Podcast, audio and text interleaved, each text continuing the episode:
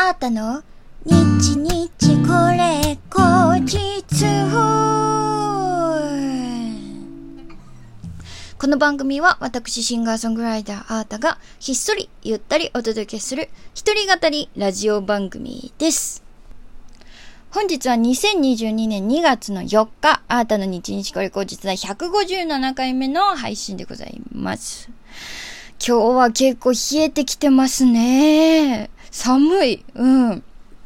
でも、うちのお母ちゃん情報によると、明日東京はもっと寒いっていうことですのでね、皆さん暖かくしてお過ごしくださいね。えーそして体が温まるような生姜とか、うん、食べて、あったかいお風呂にザブンで使って、あったかいお布団でぬくぬくと、早寝早起き。うん。それが一番な気がするな。うん、乗り越えていきましょう。あの、もちろんコロナは怖いんだけどね、冬場はね、忘れちゃいけないインフルエンザとノロウイルスもあるから、あのもうもらわないようにバッチリ気量をつけるっていうのはもちろんなんですけど、あの体をね、強くして、あの、倒れにくいようにね、うん、するっていうのも本当大事ですので、あの、皆さん、ね、気をつけていこうね。厳しい状況ですけれども、みんなで元気に乗り越えていきましょう。えー、さてさて、えー2月1日に開催されました原宿ストロボカフェでのスリーマンライブ、えーお越しくださった皆さん本当にありがとうございました。えーこの日はね、久々に、え配信なしでその場にいらっしゃった方方とのみ、えーシェアするっていうスペシャルスリーマンライブだったんですけれども、うん、私大好きなね、沢ひろ子さんと、天野花ちゃんとのスリーマンライブでしたね。うん。私このお話いただいた時、もうお二方がすでにね、出演決まってて、それで、あの、あーたさんいかがですかっていう、そんな感じのオファーだったんですが、もうこのメンバーだったら、まあ楽しいこと間違いないなと思って、あの、本当プライベートでもね、仲良くしているお二方なのでね、すっごい、もうめっちゃ楽しみだって思って、普通に友達に会いに行くみたいな気持ちで、あの、うん、ライブもすごいもちろん楽しみだったし、うん、行ったイベントだったけど、本当にね、楽しかったですね。なんかこう、会場全体がアットホームでね、うん、でもやっぱり、三者三様のステージでしたね。うん、でもイベントとしてこうまとまりがあるっていうのは、あのーストロボカフェの斉藤さんのセンスの賜物だなと思いました。で、私はこの日ね、取りをさせていただいたんですよ。すっごい意外だった。私のこの音楽性を考えて3人でのバランスをって思ったら、真ん中かなって思ってたんですよ。なんだけど、あ、鳥を任せていただけるんだと思って、もう、こう、張り切って、張り切って、うん、お届けしました。この日はあんまり、うんと、MC なしで、ほぼなしでしたね。うん。もう、35分の中に7曲を詰め込んで、でもすごい急いでるって感じではなく、本当にいい感じのバランスでできたな。うん。我ながらいいステージだったなと思います。で、この日は、あのー急遽、えー、鍵盤のね、清野優勝さんが、えーサポートで来てくださって、えー、清野さんの鍵盤とアータのアコギ、あとはサンプラーっていう、その、えー編成でお届けしたんですけれども、あの、だいぶ私もね、サンプラーを使っての、こう、ライブっていうのに慣れてきたのか、あの、前は結構そう、サンプラーと鍵盤とっていう風になった時に、こう、操作がね、忙しいから、あの、スリリングが勝っちゃってたんですよ。楽しかったんだけど、結構スリリングが多めみたいな感じだったんですけど、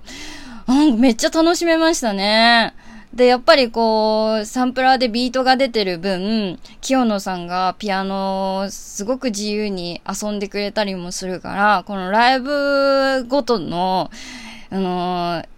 楽しみっていうんですか？違いっていうんですか？うん。なんか感じて、すごいそれも楽しかったですし、この日は久々に、あのーひらがなアータ時代の、あの、まあ、代表曲の一つである、えー各駅停車、うん、を、あのーお届けしました。すごく、こう、歌詞が優しくて、あのーそう、遠回りしながらも、いろんなね、あの、不器用に生きながらも、でも無駄なことなんて一つもないんだよっていう、そういったことを歌ってる曲なんですけど、まあ、個人的に最近、こう、まあ音楽活動とかが、まあ思うようにいかないみたいなこともあって、ね、去年とかもすごい頑張ってたけど、思ったよりもこう、まあ、自分が期待しすぎなのかもしれないですけどね、結果がついてこなかったりとか、惜しいところで話がポシャってしまったりとか、なんか結構もう、まあ、思うところがいろいろあってしんどーってなってた時に、なんか久しぶりに各駅停車、をですね、母の車で聞いて、あーってなんか感じるものがあって、これはもしかしたら、まあ、あの、今コロナ禍っていうこともあって、あのいろんな方がちょっとうまくいかなかったりとか、まあ、日本全体がね、まあ、世界もそうか、なんか、こう、悔しいな、なんでこんなうまくいかないんだろうなって思ってる方とかが多いなって、無駄なことばっかじゃないかとかってなっちゃうようなね、時もね、なんか多いなって、なんかそういう感じに思ってる方が多いんじゃないかなって思って、あのー、この、ね、今 AATA になって、だけど、今の私が歌ったらどうだろうっていうので、あのー、思い切って、えー、この曲選曲して、えっ、ー、と、入れてみました。セットリストの中に。で、ちょっと浮いちゃうかなとかも思ったんですよ。他の曲との、まあ、あのね、音源とか聞くとわかると思うけどもね、全然音色とかそのアレンジの方向性も違うので、うん、行くかなって思ったけど、やっぱりそこは清野さんのピアノだわ。あのーこの曲は清野さんのピアノに私がボーカルだけっていう、そのシンプルなね、あの感じでお届けしたんですけれども、あの、アレンジも今の AATA だったらっていうのにね、寄せてくれて、で、まあ歌い方は、あのー変わっていくからね、あの、昔の歌い方とは違う、もうちょっとさっぱりした感じで、あの、歌いましたけれども、なんかそういうのもあったのかな。なんか全然こう、セットリストで通していった中で、浮いた感じが全然なくて、ああ、なんか昔の曲を今の AATA で、あの、アウトプットっていうのはすごく面白いなって、自分が変わってないところ、ルーツとしているところと、あとは変わったところっていうのをすごく感じることができて、そういう意味でも面白いし、うん。ねよかったね。やってみてよかったなって思いましたね。そう、この日のライブは個人的にはめちゃめちゃこのステージあ、なんか良かった。もっとたくさんの人に見てもらいたかった。もっと頑張ろうって思いました。うん、いろんなとこにライブしに行きたいなって、改めて思った、えー、そんな日でございました。ね、見られた人はラッキー。見られなかった方はまた、なんか、まあね、全く同じライブっていうのはね、ないからね、あれですけれども、うん、このモチベーションでもっともっとあの、いい歌届けられるように、いいステージ届けられるように、えー、頑張りたいなって思いました。ライブはやっぱ楽しいね。うん、ありがとうございました。えー、さてさて、今日もですね、リスナーの方からギフトとお便りと届いておりますので、えー、こちら紹介して今日は終わりにしたいかなと思います。ラジオネーム前田チャンネルさん、応援してますのギフトなんと6つありがとうございます。えー、そして大当たりさん、えー、僕もドライアイ、鋭意治療中ですということで、ドライアイ仲間の大当たりさんから、えー、共感しましたのギフトいただきました。ありがとうございます。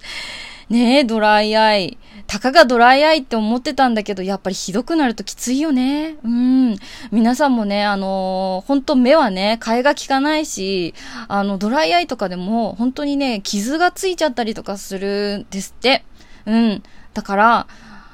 あの、されどドライアイなので、あの、あれきついなって思ったら無理せず病院に行くことをお勧めします。私は病院でいただいたお薬がね、本当に効くわ。もう全然違う。うん、市販と。うん、やっぱすげえ病院ってって思いました